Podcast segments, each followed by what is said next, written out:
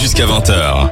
Vous vous informez dans la story de l'info avec Ivo et son équipe sur Dynamic One. Salut à tous, vous écoutez jusqu'à 20h la story de l'info pour faire le plein d'actu tout en s'amusant. N'hésitez surtout pas à participer à notre émission en nous envoyant simplement des petits messages via l'application Dynamic One BE ou via nos réseaux sociaux. Alors au sommaire du jour, on a beaucoup de choses à voir.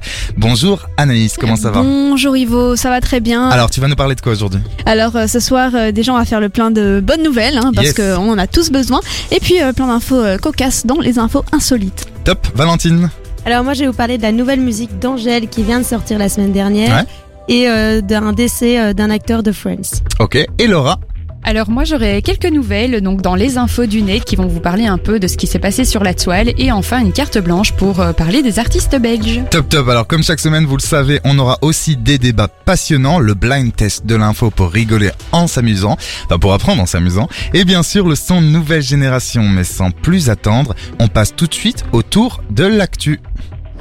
Et on commence avec un drame hein, qui a eu lieu il y a quelques jours sur un tournage de cinéma, vous Ouais. en avez sûrement entendu parler. Les policiers de Santa Fe dans l'état du Nouveau-Mexique aux États-Unis ont dû se rendre jeudi passé sur le plateau du film Rust après un appel d'urgence leur ayant signalé un tir. Alors la police a trouvé deux personnes blessées par arme à feu qui était utilisée comme accessoire sur le tournage et qui a été actionnée par euh, l'acteur principal et le producteur du film Alec Baldwin. Alors évidemment cette arme était censée être chargée à blanc, ce qui manifestement n'était pas le cas. Ah. Alors la première victime, c'était la directrice de la photographie. Elle était âgée de 42 ans et malheureusement, euh, elle a succombé à ses blessures Ouais. vers le trajet euh, vers l'hôpital. Mhm. Et le réalisateur, c'est la deuxième victime, âgé de 48 ans. Il a été blessé à l'épaule et heureusement pour lui, il a été directement soigné. Pour l'instant, une enquête est actuellement en cours. Direction l'Amérique du Sud avec Valentine.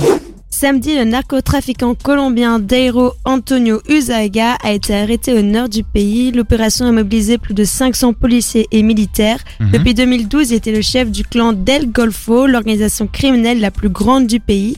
Ils étaient aussi les plus grands exportateurs de cocaïne en Colombie, de trafic d'êtres humains et de prostitution. Et je pense que j'en oublie encore tellement il y avait... euh, Il y avait de choses. Ouais, c'est ça. Et du coup, les États-Unis demandent l'extradition de Dairo Antonio Uzuga. Et enfin Anaïs, un ancien président qui fait encore parler de lui. Et oui, encore Donald Trump qui a annoncé hein, le lancement de son propre réseau social Carrément. qui s'appelle Truth Media pour début 2022. On se rappelle, il a été banni de Twitter, Facebook, YouTube. Moi, je sais pas pourquoi je parle anglais. Depuis l'assaut du Capitole hein, en janvier dernier, on se rappelle, il veut ainsi résister face à la tyrannie des géants de la technologie. On rappelle que Trump était suivi par près de 90 millions de personnes sur Twitter.